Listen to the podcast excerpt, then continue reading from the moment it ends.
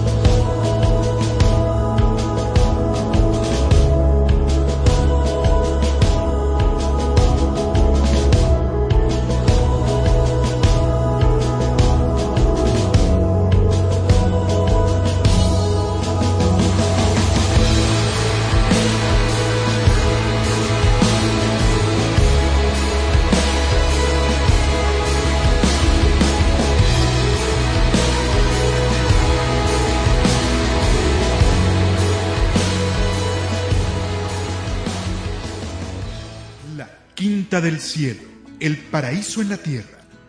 Acompaña todos los viernes en punto de las 12 a Miguel Ángel Ruiz Vargas y conoce el lugar donde la salud y el placer se unen. Aquí, en Om Radio. Hola, ¿qué tal? Buena. Ah, no, todavía no. ¿O sí? Todavía no.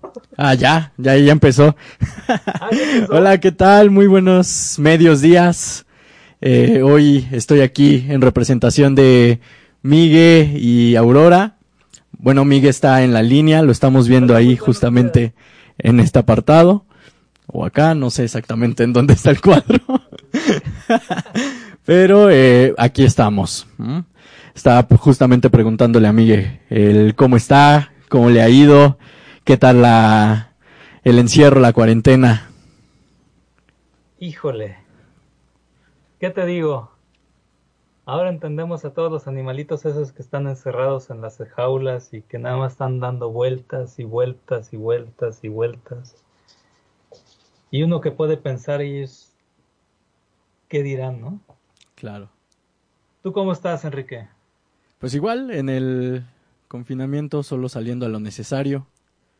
Y pues eh, adaptándome justo como lo comentaba hace ocho días en la programación, que pues ahorita ya toda la, la actividad que estoy teniendo es en línea.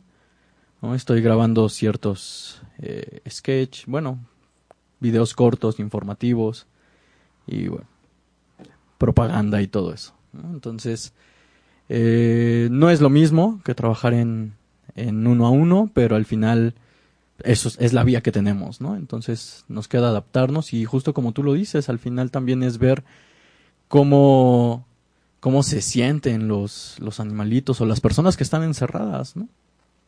Sí, tanta persona que no puede salir, que este... Pero bueno, hay Y que seguir con esto.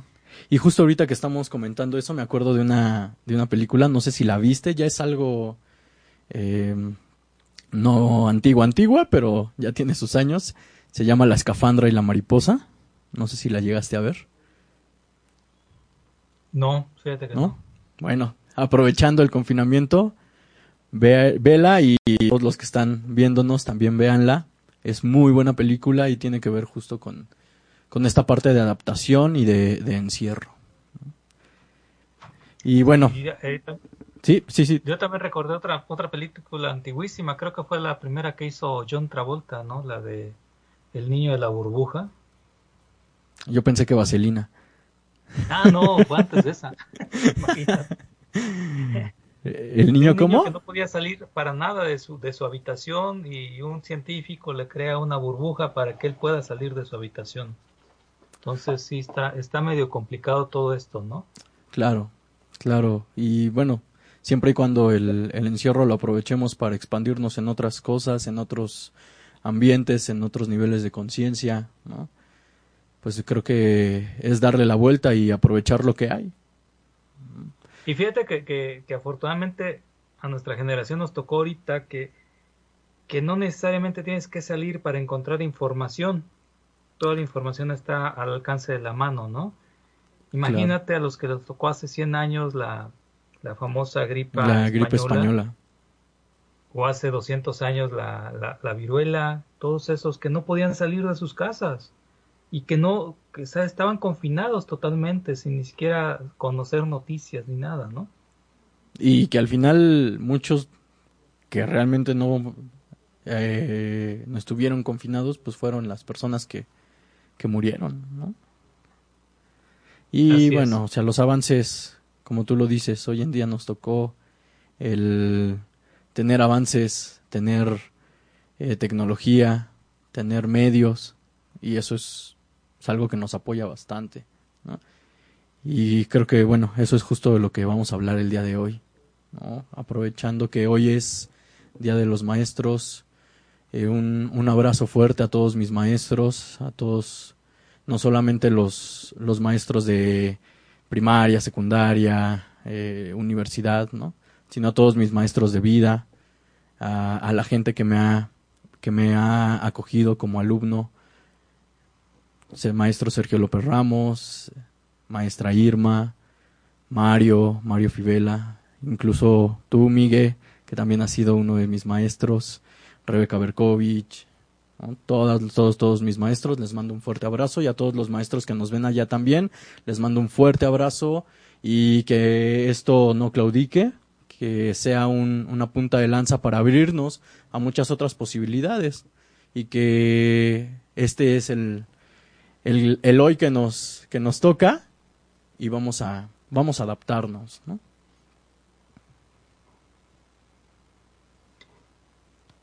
Pues sí, Enrique, y bueno, yo quiero mandarle también muchos, muchos saludos a todos los maestros que yo tuve a través de toda la vida, ¿no? Desde la niñez, que, que esos son creo que los más importantes, los de la niñez, porque esos son los que te van formando tu- tus hábitos y son los que son los culpables, entre comillas, de que seas lo que eres hoy, hoy, con todos esos em, hábitos que te enseñaron o todas esas eh, cosas buenas que te enseñaron, ¿no?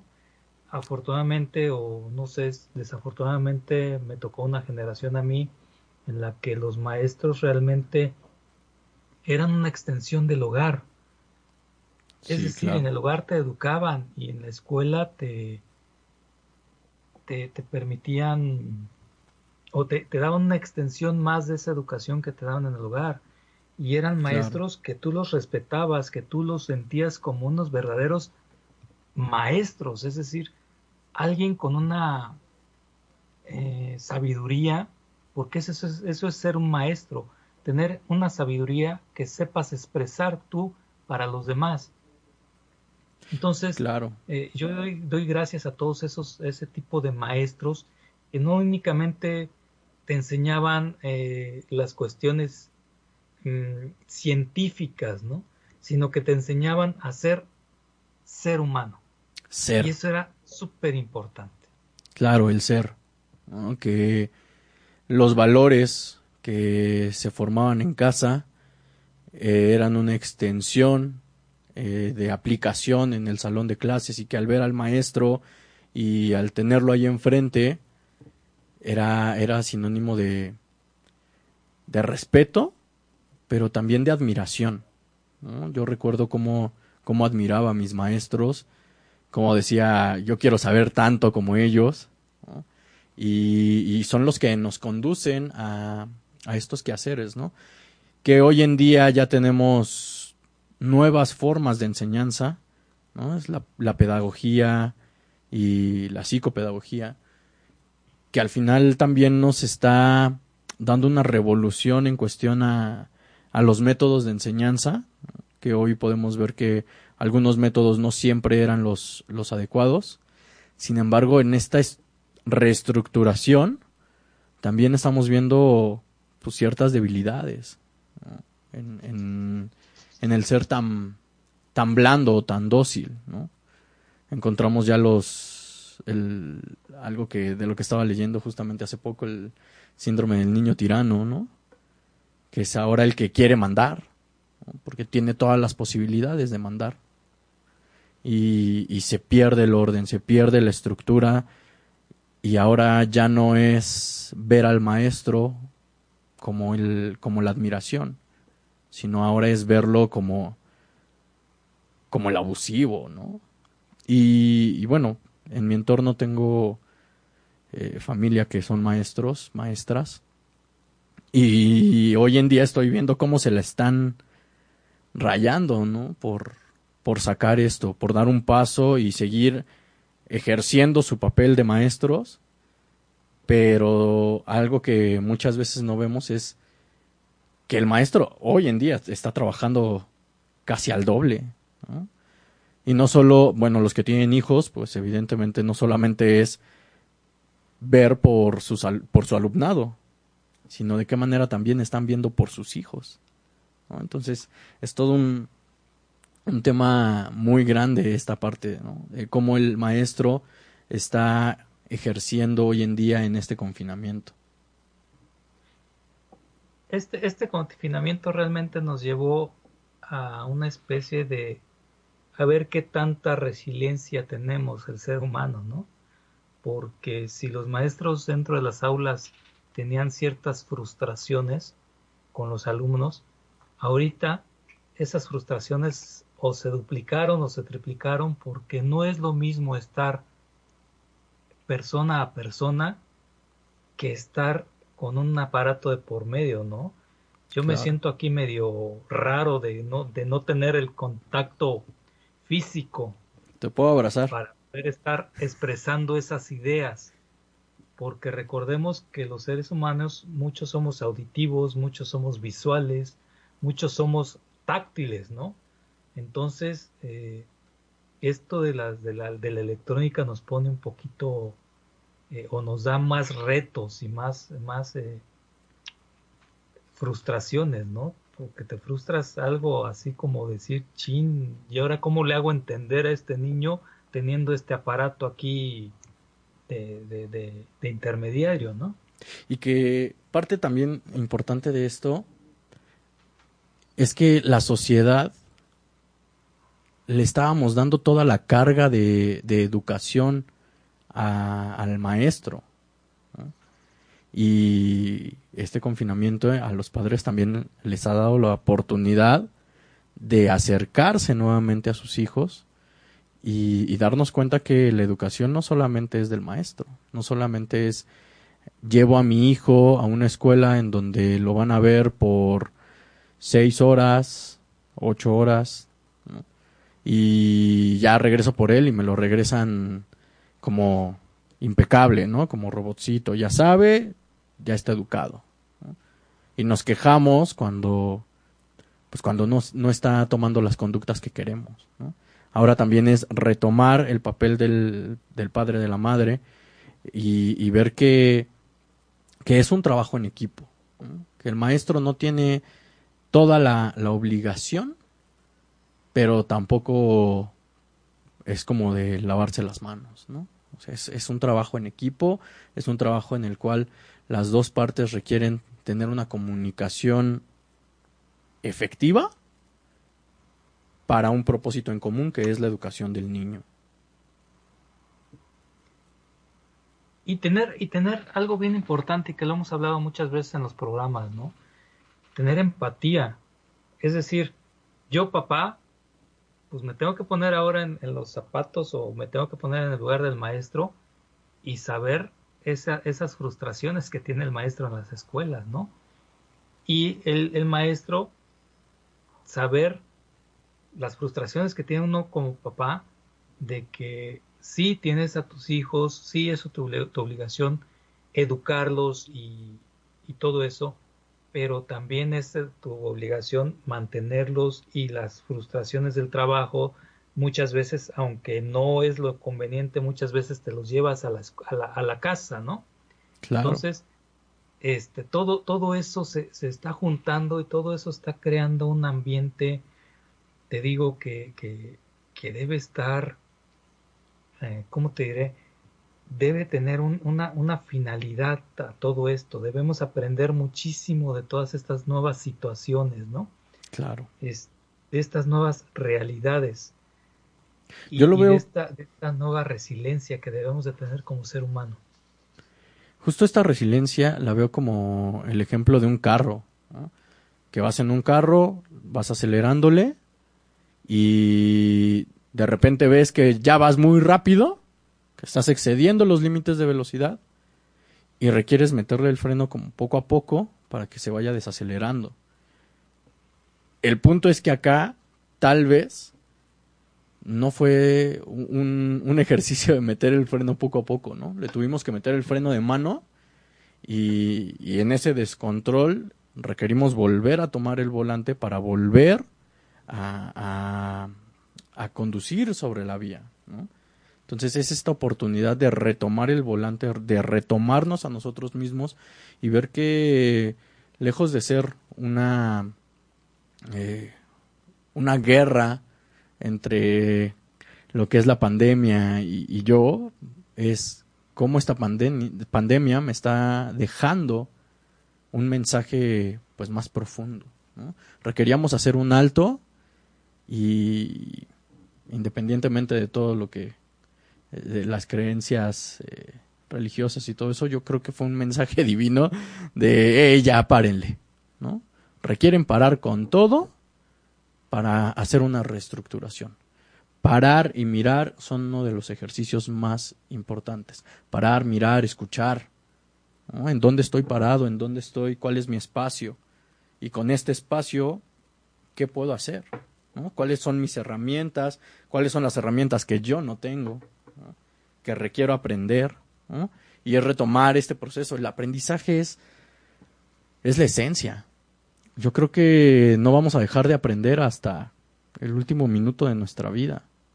Siempre hay una nueva oportunidad de aprendizaje, siempre. De todo el conocimiento que existe, de todas las realidades que existen en un universo, pues no conocemos ni el 1%. Y, retomando este ejemplo del, del, del auto de que se para intempestivamente, íbamos tan rápido que no nos daba tiempo ni de voltear ni a la izquierda ni a la derecha y no observar nada de eso. Con esto nos debemos de dar el tiempo de voltear a nuestra derecha, ver quién está junto a nosotros, ver el paisaje, ver el ser humano que tenemos junto, voltear a la izquierda, ver a los seres vivos que están junto a nosotros y ver que son también seres vivos, ¿no? Ver que también ellos este, bueno, hemos visto muchísimos ejemplos de cómo la naturaleza está ahorita resurgiendo tremendamente, ¿no? Y, y, y es algo que aquí en Puebla es súper visible. Bueno, eh, en los casi ya seis años que llevo aquí en Puebla, yo me acuerdo que llegué y me encantaba, porque bueno, llegué en, en época de fin de año, me encantaba voltear y ver los volcanes con nieve, verlos de cerca. Y de dos años para acá, comenzaba a ver, y con tristeza lo digo, comenzaba a ver cómo la nieve se iba desvaneciendo.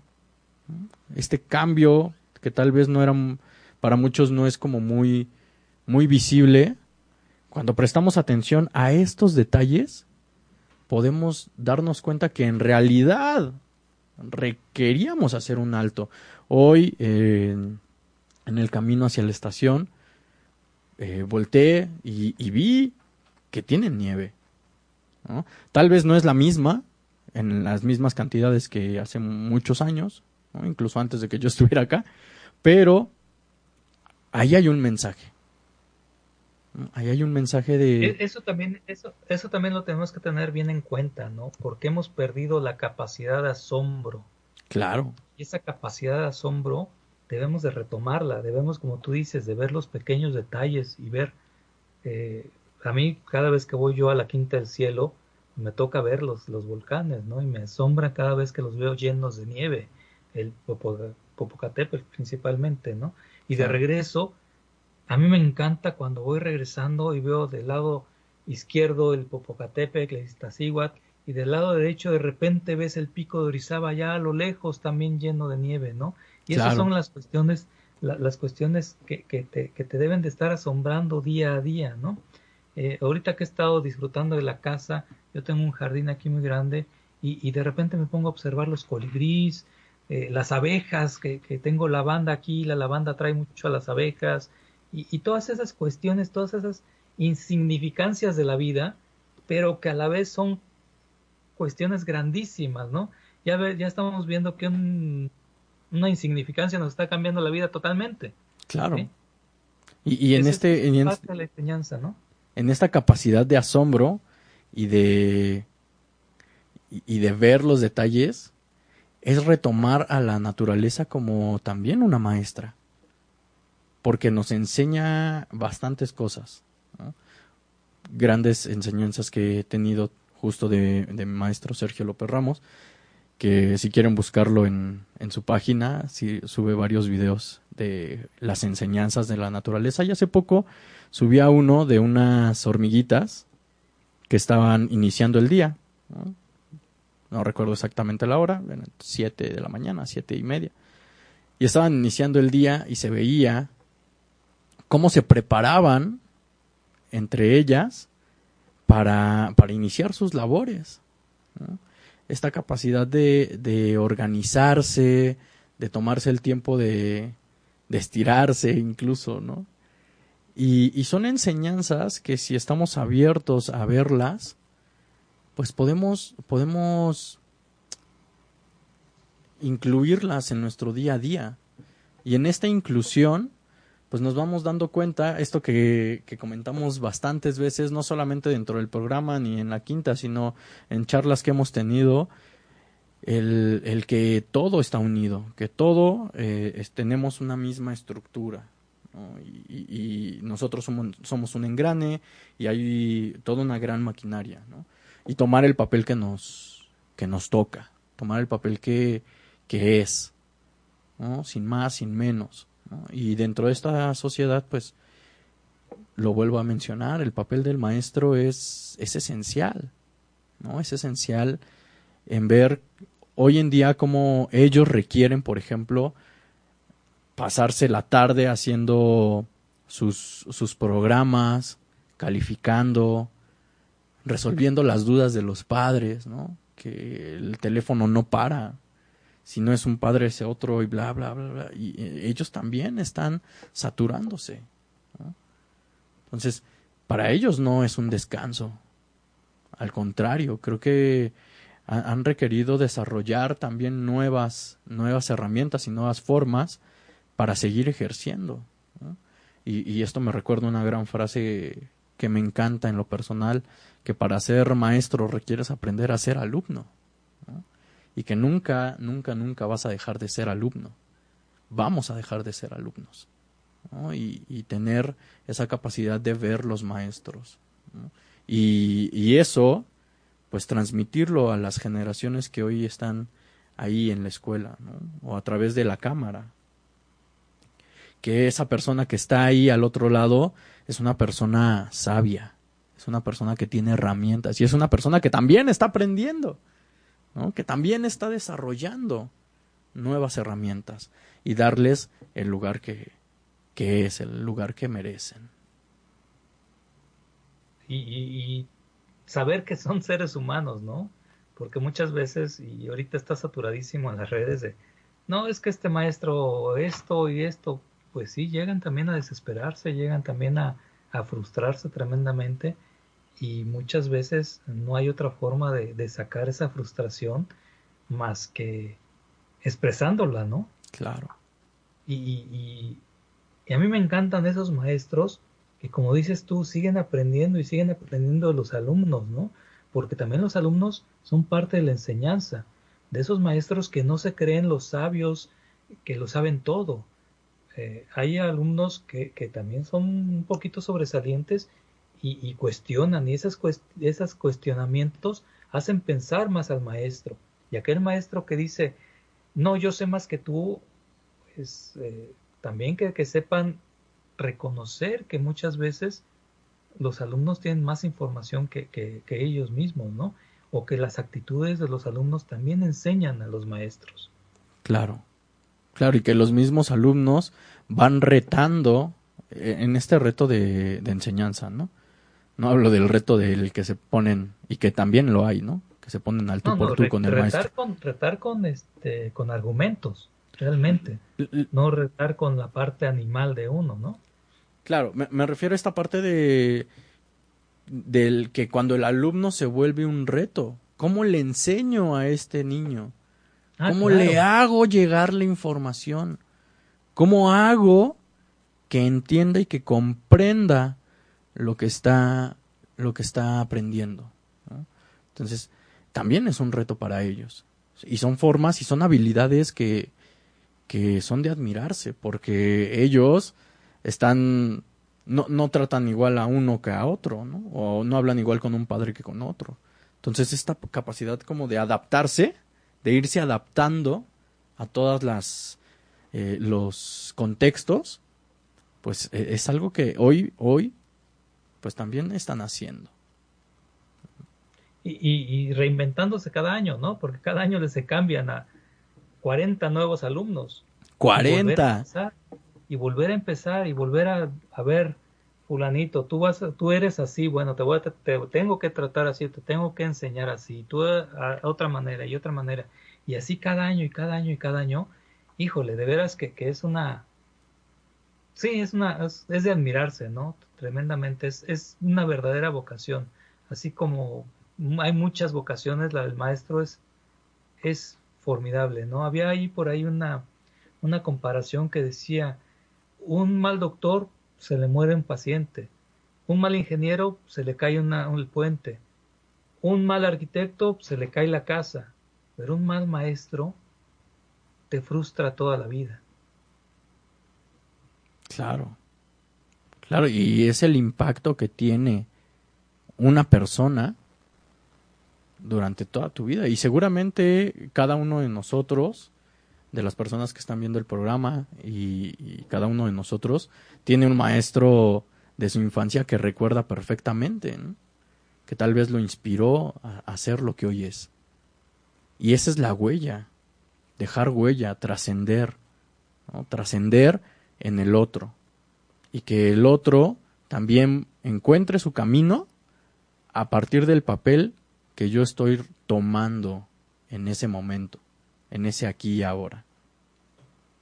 Y los maestros que hoy en día están ejerciendo seguramente van a marcar a, un niño, a una niña, para que logre lo que quiera lograr. Y así como hoy yo recuerdo con, cariño y aprecio a uno de mis maestros y a una de mis maestras, seguramente esos niños de hoy en un futuro los van a recordar ustedes. Entonces, pues esto también es una, una parte que, que, ellos, que ustedes maestros requieren ver, y requieren abrazar su profesión y no claudicar en el camino. Así es. Enrique, yo te tengo que dejar, desgraciadamente el trabajo me llama, tengo otra videoconferencia este, del trabajo. Me avisó Gaby que no llegaba, o sea que la siguiente media hora Uy. Está solo. es para mí solito. Es para ti solito. Ok. Me despido. Eh, nos escuchamos dentro de ocho días. Muchas gracias por escucharnos en la Quinta del Cielo. Nos vemos, Miguel. Éxito. Gracias.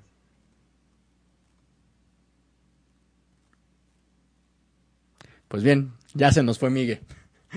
Eh, bueno, siguiendo con esta ah, temática de, de, los maestros, hay un sinfín de, información que existe y de, de, quehaceres y de puntos esenciales que requerimos ver en, en el día a día.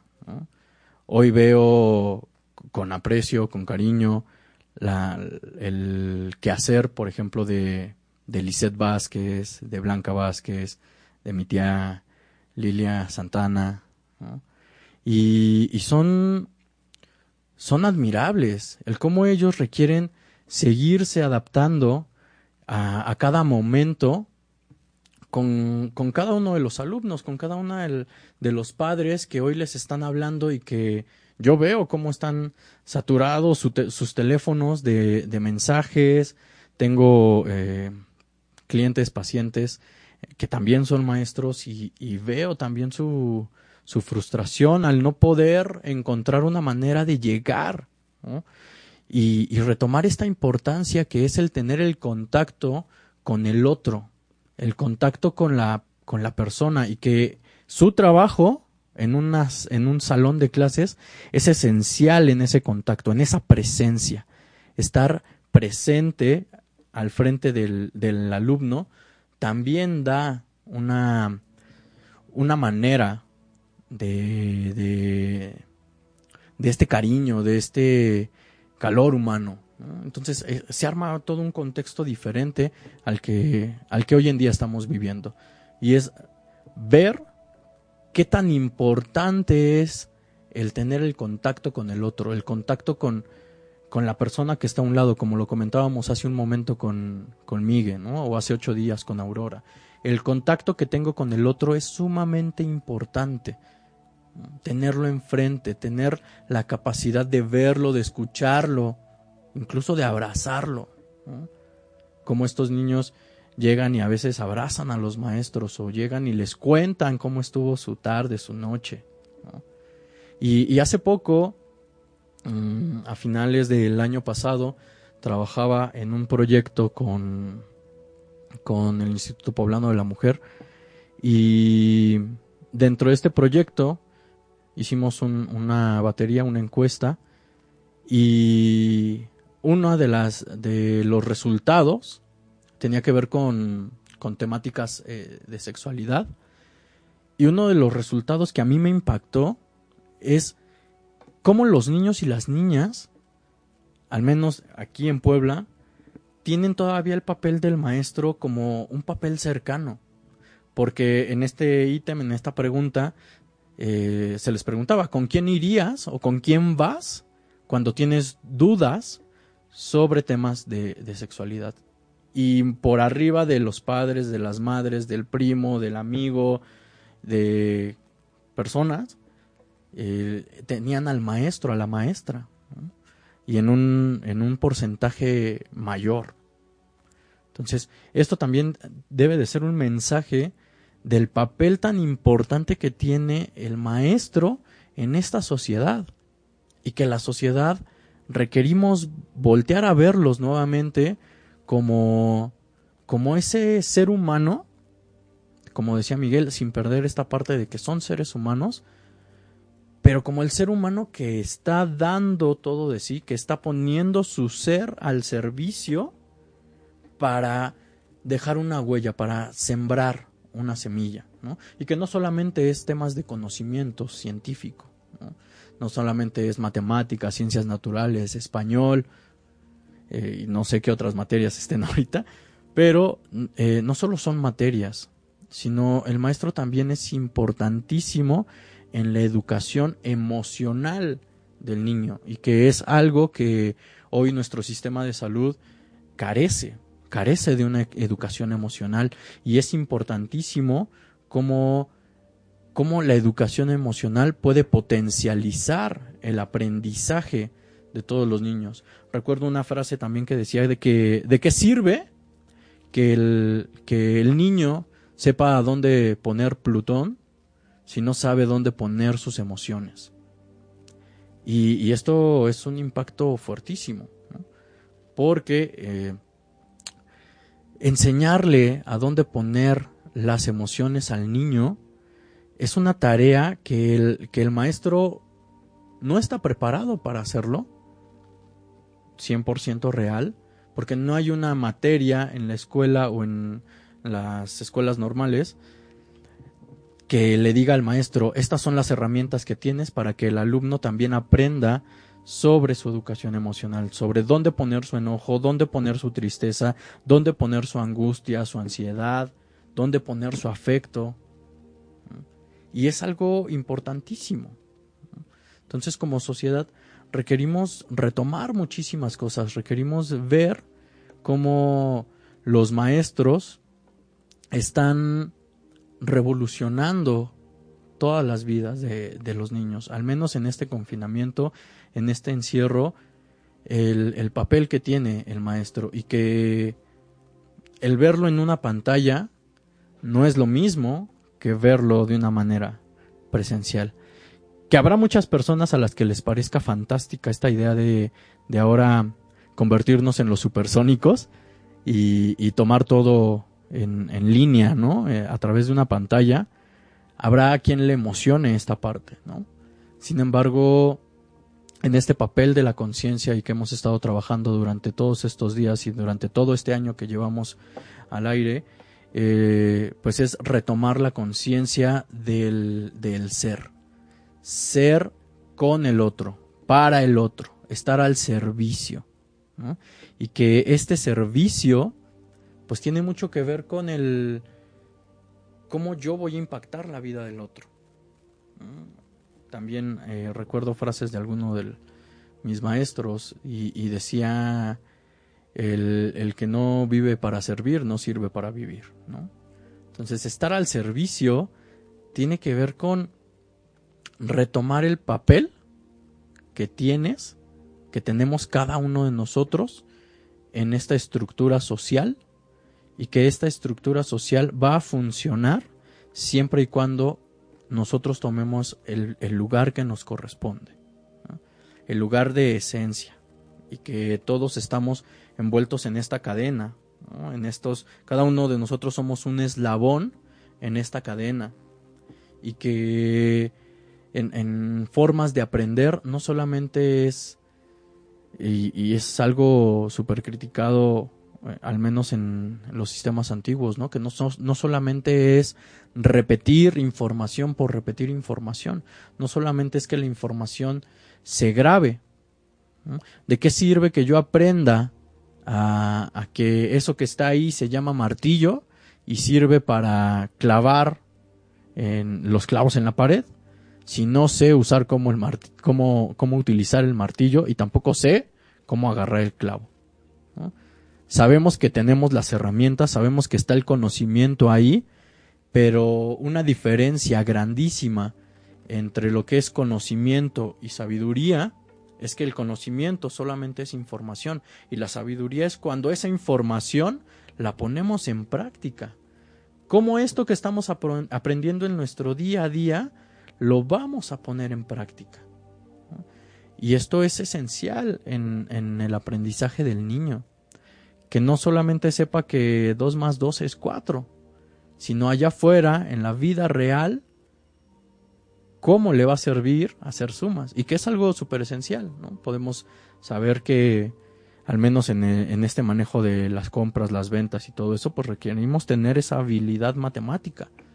Pero información más compleja, como lo es a lo mejor y conocer los estados de, de, México, ¿no? El, conocer en dónde están los volcanes, ¿no? O esa información, ¿para qué nos sirve? ¿De qué nos sirve conocer nuestro entorno? Y que es algo esencial.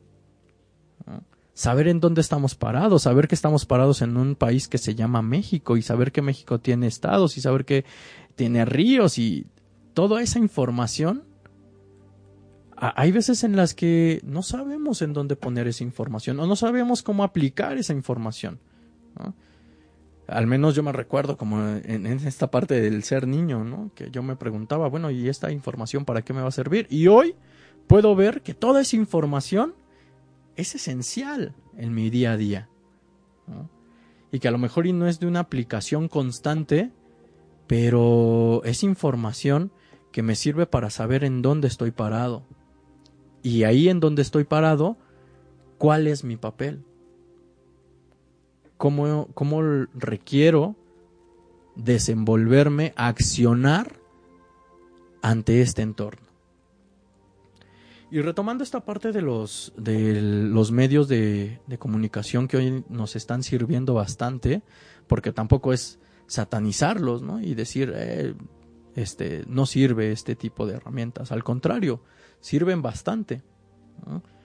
Una para seguirle dando seguimiento y no coartar las, em, las formas de enseñanza o no coartar la información que se está dando.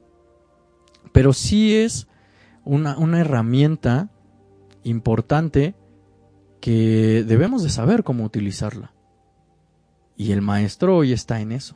Hoy está descubriendo eh, con la maestra que tengo en casa, yo veo ahí día a día cómo está aprendiendo a, utilizar y, si no pregunta e investiga, etcétera, ¿no? Las, plataformas, Zoom, eh, cómo hacer una videollamada, cómo grabar un audio.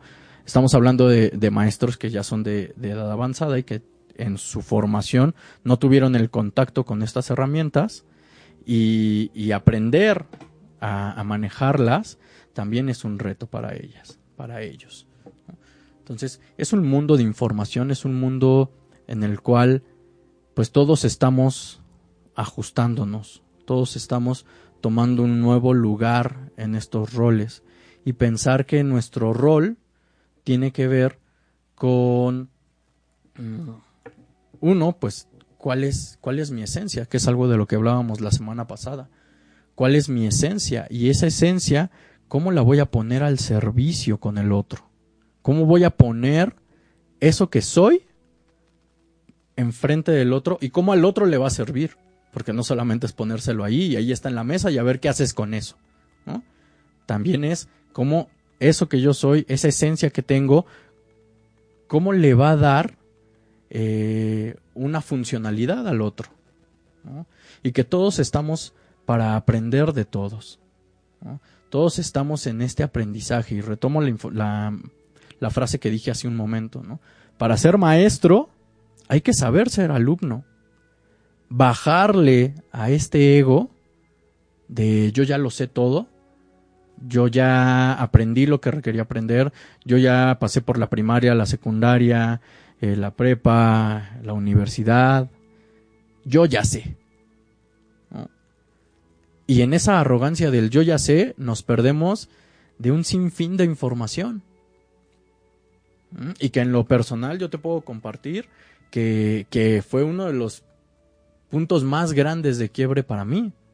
Cuando yo aprendí, aprendí a decir, esto no lo sé. ¡Pum! Se abren posibilidades enormes, porque si yo acepto que no sé, que no lo sé todo, me abre la posibilidad de investigar, de acercarme con las personas que sí son expertas en determinados temas y aprender de ellos. Adoptarlos como maestros y que ellos te adopten como alumno. Y que no hay edad para aprender. Yo he visto con gusto personas de 70 años con hambre de aprender y que se acercan a mí a preguntarme cosas que a lo mejor ellos no conocen. Y en este proceso se vuelve un aprendizaje mutuo porque yo aprendo de ellos y ellos aprenden de mí. Entonces cada uno de nosotros se va formando en esta eh, en este papel de, de escuela, cada uno de nosotros se va formando, va puliendo sus habilidades para ponerlas en ejecución en una sociedad. Y que esto es parte esencial de esta estructura de enseñanza, en este maestro-alumno.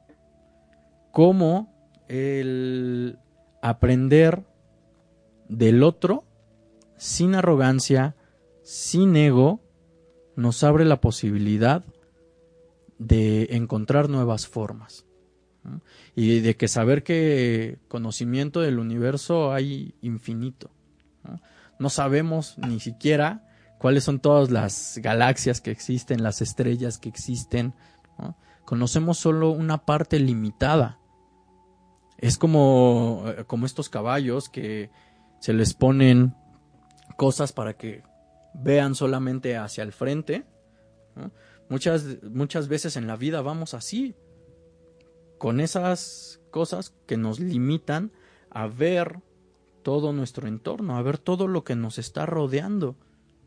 Entonces tal vez este, este sea el momento de quitarnos esas cosas para poder ver todo lo que hay a nuestro alrededor, para poder ver todo lo que, lo que nos espera ahora que, que este confinamiento termine, porque va a terminar, no es permanente. Y con toda esta información que estamos retomando, que estamos viendo y que los medios de comunicación nos está dando la facilidad de seguir aprendiendo, no olvidemos aprender, no olvidemos eh, este sentido de curiosidad, que si algo, sientes algo, eh, algún chisguete de, de curiosidad por algo, ve e investigalo, ve y pregúntale, pregúntale a quien sí es experto, pregúntale a quien a quien te, a quien te produzca admiración. Pregunta, que no se nos olvide la importancia de preguntar. Y que preguntándole al otro podemos aprender de él, aprender de ella. Y que así como yo pregunto, pues también va a haber muchas personas que a lo mejor y se acerquen a cada uno de nosotros para preguntarnos algo. Abandonemos la arrogancia, abandonemos el sentido de, eh, de señalar la ignorancia, porque todos somos ignorantes en algún punto, todos somos, ignoramos algo, todos no tenemos toda la información en la cabeza. El problema está cuando adoptas la ignorancia como una forma de vida.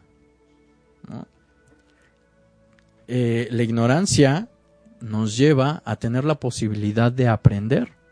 Aceptarme ignorante en algunos temas, pues me abre la posibilidad de investigar, si quiero, en, en internet, tecleo el tema y empiezo a aprender y tener la capacidad de discernir entre información que, que sí nos sirve e información que es eh, que no es apta o que no es 100% verdadera o 100% comprobada.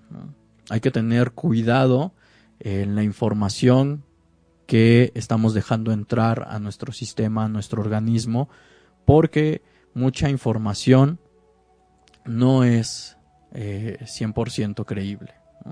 Entonces, aprendamos también a que si tengo curiosidad y lo estoy buscando y veo una nota, si no me vibra, pues no la, no la tomo. Y mejor me acerco con quien sí sea alguien experto. Retomemos estas partes, retomemos todas nuestras capacidades y, adaptémonos, adaptémonos a este confinamiento, ya nos queda poco tiempo, ya eh, al menos en la información que se está dando, vemos que a lo mejor y tres semanas y ya comienza a tomar eh, velocidad otra vez esta vida. En este alto que estamos haciendo, veamos que, que no podemos regresar allá afuera a comportarnos de la misma manera en la que nos estábamos comportando. Eso es peligrosísimo. Creer que vamos a, a regresar a una vida normal, pues no, porque justo esa normalidad, como ya lo habíamos dicho anteriormente, es la que nos está enfermando, la que está enfermando a la tierra, la que nos está enfermando a nosotros. Veamos cuáles, eh, en este alto, veamos cuáles son las cosas que no nos están funcionando, que no nos están sirviendo, busquemos nuevas formas, adaptémonos a estas nuevas formas y una vez que nos adaptamos a estas nuevas formas, vayamos allá afuera y pongámosla en práctica. Con nuevo conocimiento, con nuevas formas, con nuevas personas incluso, porque nuestros entornos tal vez también cambien, pero requerimos ver que salir allá, a la calle, en los medios, en las escuelas, en el trabajo, con nuestros amigos, son oportunidades de transmitir esto que estamos aprendiendo, de transmitir esto que este confinamiento nos permitió ver. Ver hacia adentro sin perder de vista que también hay una afuera. Y esa afuera muy pronto ya lo vamos a ver nuevamente. ¿Qué voy a hacer? ¿Qué voy a hacer cuando me encuentre otra vez con mi familia? ¿Cómo me voy a presentar ante ellos? ¿Qué voy a hacer cuando regrese a mi trabajo? ¿no? A tener el contacto con mis compañeros de trabajo. ¿Va a ser de la misma manera? ¿O va a ser la oportunidad perfecta para retomar la importancia de cada uno de nosotros en este sistema? Y que muchas veces mm, la queja es la que nos está llevando a, a, fluctuar en muchas cosas. La queja es una de las vibraciones más bajas. Agradezcamos, agradezcamos este, esta oportunidad. Y como ciertos amigos lo dicen, ¿no? Es un nuevo momento y es una nueva oportunidad. Aceptar que es nuevo y aceptar que yo también soy nuevo. Que yo también estoy en esta parte de aprender y de adaptarme al, medio. Y, el medio también va a requerir adaptarse a lo que cada uno de nosotros somos, a lo que cada uno de nosotros estamos poniendo ahí. Esto es como una ensalada hecha por varias manos. Yo pongo el jitomate, la otra persona pone la lechuga, la otra persona pone eh, las acelgas, no sé, la otra persona pone las manzanas, la otra persona pone las nueces, no sé este, esta nueva ensalada que estamos haciendo, pues ya veremos cuál va a ser el sabor. Pero estemos seguros que cada uno de nosotros va a poner su granito en esa ensalada. Y, que esa ensalada pues va a requerir ser diferente a las ensaladas que ya hemos probado. A las ensaladas que ya hemos preparado. Pues ya estamos por terminar. Aprovecho nuevamente para, para felicitar a cada uno de los maestros que nos están viendo. Eh, Liz Vázquez, Blanca Vázquez, Lilia Santana, eh, que son maestros de mi familia, con los que tengo contacto constante. Eh, y a todos aquellos maestros que, que van por ahí también ejerciendo, por favor no olviden la importancia que tiene su papel en esta sociedad no olviden que es esencial su papel, que es esencial lo que ustedes vayan a, presentarle a un niño, a una niña, que está de más que, yo se los diga, porque seguramente cada uno de ustedes también lo sabe y por eso eligió esa profesión, por eso eligió pararse enfrente de grupos, porque saben la importancia que tiene su persona en cada uno de los, de los niños en cada una de las niñas, en el alumnado. Y que no solamente se trata de maestros a nivel kinder, primaria, secundaria, a todos aquellos maestros de preparatoria, de universidad, que también forman a las personas, que también están en constante aprendizaje, el conocimiento evoluciona, la sociedad evoluciona, ustedes también evolucionan como maestros y eso es algo que en lo personal yo se los reconozco, porque es es súper, eh, bueno, al menos en este tiempo que yo llevo trabajando de esta manera en la reeducación del adulto, eh, es súper complejo aceptar que requiero desaprender algo para aprender algo nuevo.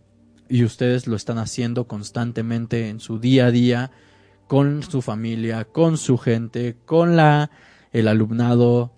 Entonces, mis respetos, mi admiración total para ustedes como maestros. Y bueno, también retomo esta parte como de los maestros de vida. Aquellos maestros que a lo mejor y no están enfrente de, de un salón, en un pizarrón o en un proyector. Aquellos maestros que te encuentras en el día a día, también gracias porque ustedes forman cada uno, eh, a cada persona.